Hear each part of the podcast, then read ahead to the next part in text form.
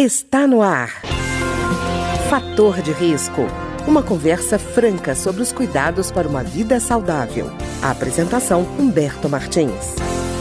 No programa de hoje, nós vamos voltar a conversar sobre a depressão. E conosco, hoje aqui, está a psicóloga clínica Marta Vieira, que é do Departamento Médico da Câmara dos Deputados. A depressão, segundo cálculos da Organização Mundial da Saúde, atinge pelo menos 30% da população que vai ter algum episódio de depressão ao longo da vida.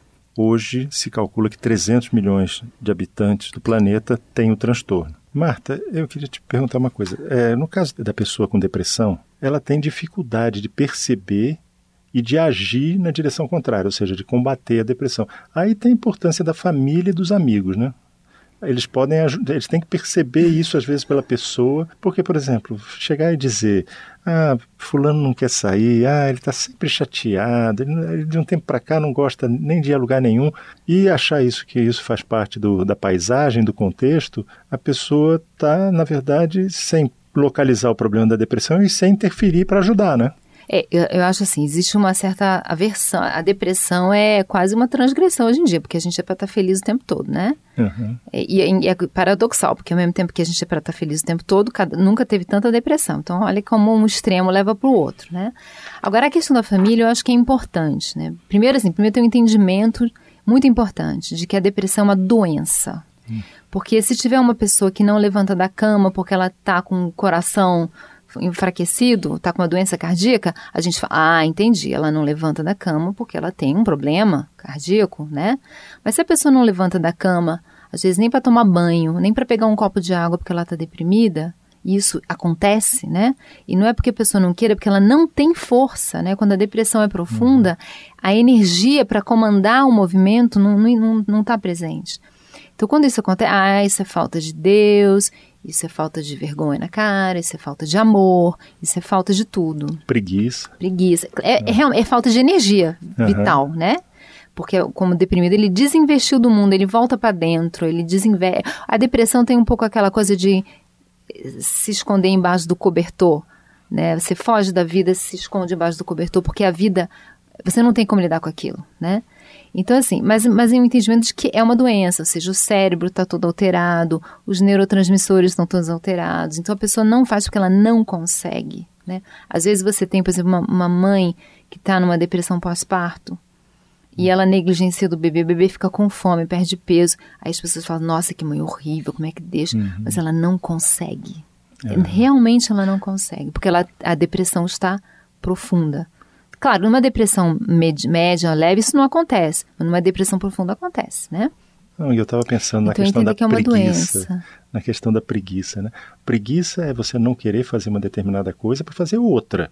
Agora, a pessoa deprimida, não, ela, ela, não, quer fazer nenhuma coisa nenhuma. Ela não tem preguiça, ela tem falta de vontade, é. ela tem falta de desejo, ela tem falta de interesse. Não, ela não está substituindo uma coisa pela não, outra, não ela tá. não vê nada à frente, né? Não, ela, ela, tá, é, ela é uma desistência da, da, da, da vida, vamos dizer assim, né? E é por isso que o, o, depressivo, que é mais estrutural, esse depressivo que às vezes vive a vida inteira e funciona, é, ele sofre muito porque ele, em algum lugar ele sabe que ele fugiu da luta, ele sabe que ele é, caiu antes do tombo, né, antes da queda. Uhum. É, e tem a sensação de autotraição, de que ele abriu mão de quem ele é para para quê, para atender o quê, né? Então isso é um sofrimento que, que muitas vezes aquele depressivo, que às vezes não quer entrar profundamente na depressão, mas que funciona daquela maneira, né? Tem. Eu vejo que porque, a, porque é a única coisa que dá sentido para a vida é o que a gente busca é aquela esperança de satisfação que vai ser imperfeita, vai, mas vale a pena mesmo assim, né? Então é isso que precisa uhum. ser que o depressivo precisa entender. Não é perfeito, mas vale a pena. Uh, e a depressão, acho que entra naquelas doenças que não arrancam um pedaço físico da pessoa e a sociedade olha como se fosse assim, ah, é frescura, sabe? É, TDAH, acho... né? Déficit de atenção, uhum. durante muito tempo foi, foi visto como o menino que é que muito não, agitado, educado, o uhum. autista, ah, esse menino é esquisito.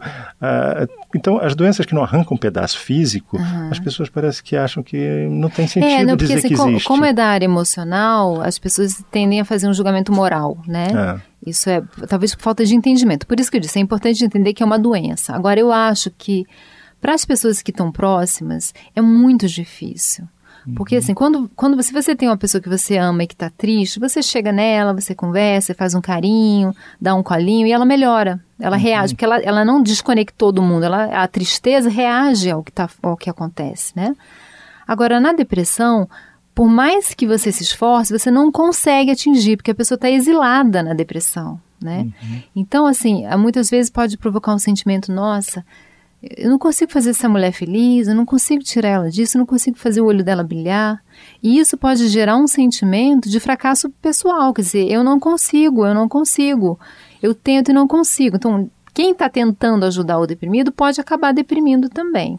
Né? Uhum. Se sentindo fracassado, se sentindo abandonado, né? Mas isso acontece muito com o próprio cuidador, né? Quem cuida de algum, alguma pessoa, já até com a doença identificada, ele acaba, se não se cuidar, ele adoece junto, né? Adoece, e até porque, como a depressão tem esse, esse estado, é, ela é essa retração, essa falta de resposta, de na voz, no olho, dessa desvitalização, ela é meio contaminante, né? Uhum. Ela cansa quem está perto. É difícil, porque você tem que, você faz um esforço maior para tentar puxar, né? Então, assim, eu acho que é importante é, quem quer ajudar a entender o que, que você pode fazer, né? Você pode é, buscar ajuda, você pode compreender, uhum. é, às vezes entender que não adianta, sabe, aquela coisa de, de, tentar abrir os olhos, falar, dar uma cutucada, dar uma chamada, isso não vai adiantar, a pessoa precisa de uma ajuda mais especializada mesmo. Profissional, né? E que a gente não salva, a gente, a gente, a gente contribui para que a pessoa melhore, a gente dá amor, a gente dá apoio, mas só o próprio depressivo pode fazer um movimento interno de cura.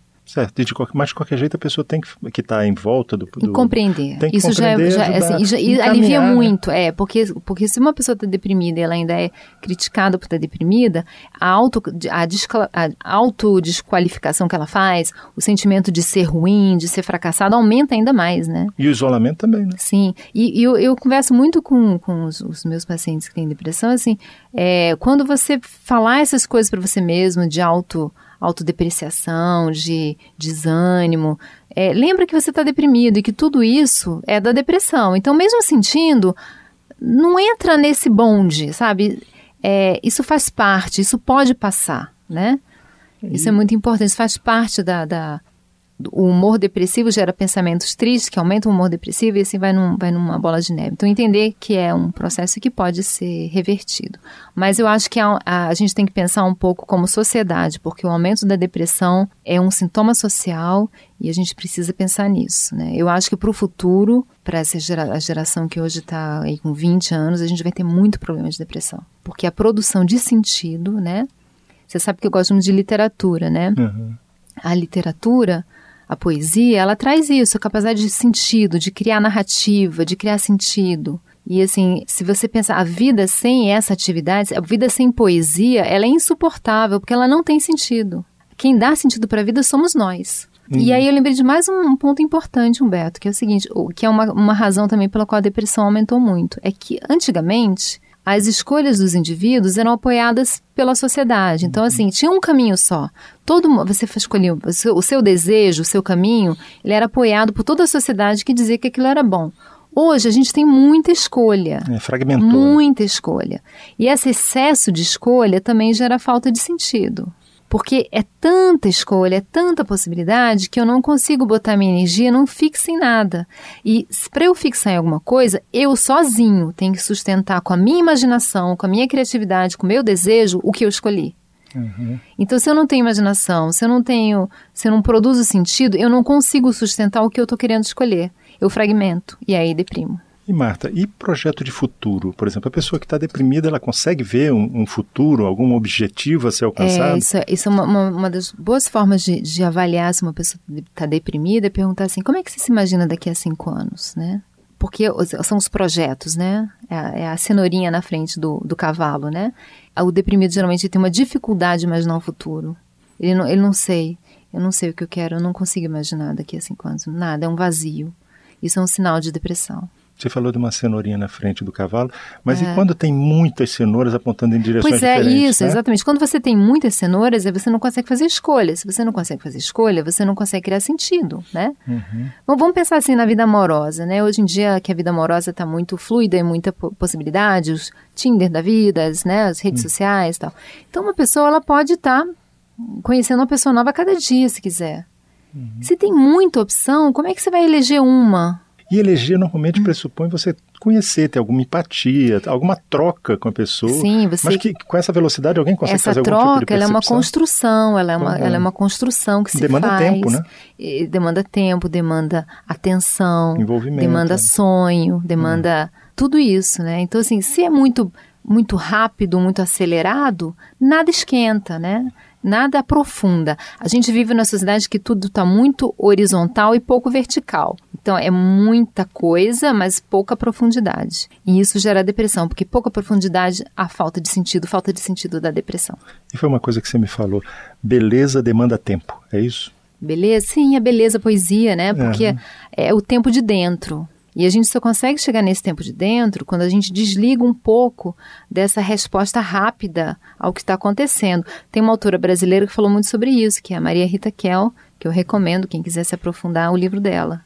Hum. É, ela fala muito disso, né, da, da, de como a diminuição desse tempo de dentro e a diminuição da imaginação, né, da, da possibilidade. Acho que já... Explica tudo. Já explica tudo.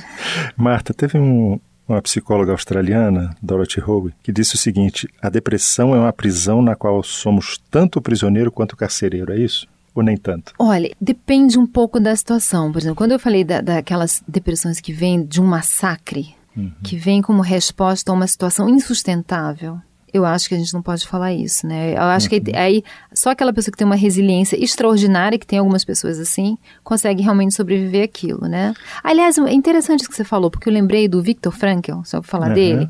Ele foi um sobrevivente do Holocausto. E ele, ficou, ele viveu muitos anos em Auschwitz, né, na, no campo de concentração. E ele sobreviveu. E ele observou o seguinte: ele falou assim, que no campo de concentração, com uma realidade horrorosa, de muito sofrimento, as pessoas que sobreviviam eram, eram aquelas que encontravam algum sentido. Então uhum. ele falou assim: ele tinha perdido, perdeu toda a família dele, viu os amigos morrerem, mas ele falava: eu quero sobreviver porque eu quero escrever um livro sobre isso. Uhum. E isso sustentou ele a sobreviver. Ele fala de uma mulher que ela queria, tinha um irmão que ela sabia que tinha escapado e, e ela queria sobreviver para ir encontrar esse irmão e fazer uma outra vida nos Estados Unidos. Agora, quem não via sentido nenhum no sofrimento morria depressa, deprimia, uhum. né? A gente uhum. sabe que a depressão baixa o sistema imunológico, né? Isso. Deprimir. Então, assim, a coisa do sentido. Tá ótimo.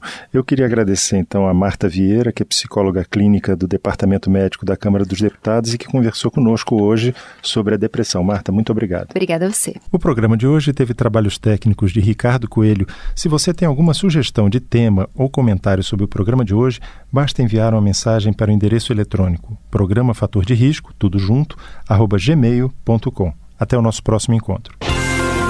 Fator de risco um programa com dicas para melhorar a saúde. Uma produção da Rádio Câmara, transmitida por emissoras parceiras de todo o Brasil.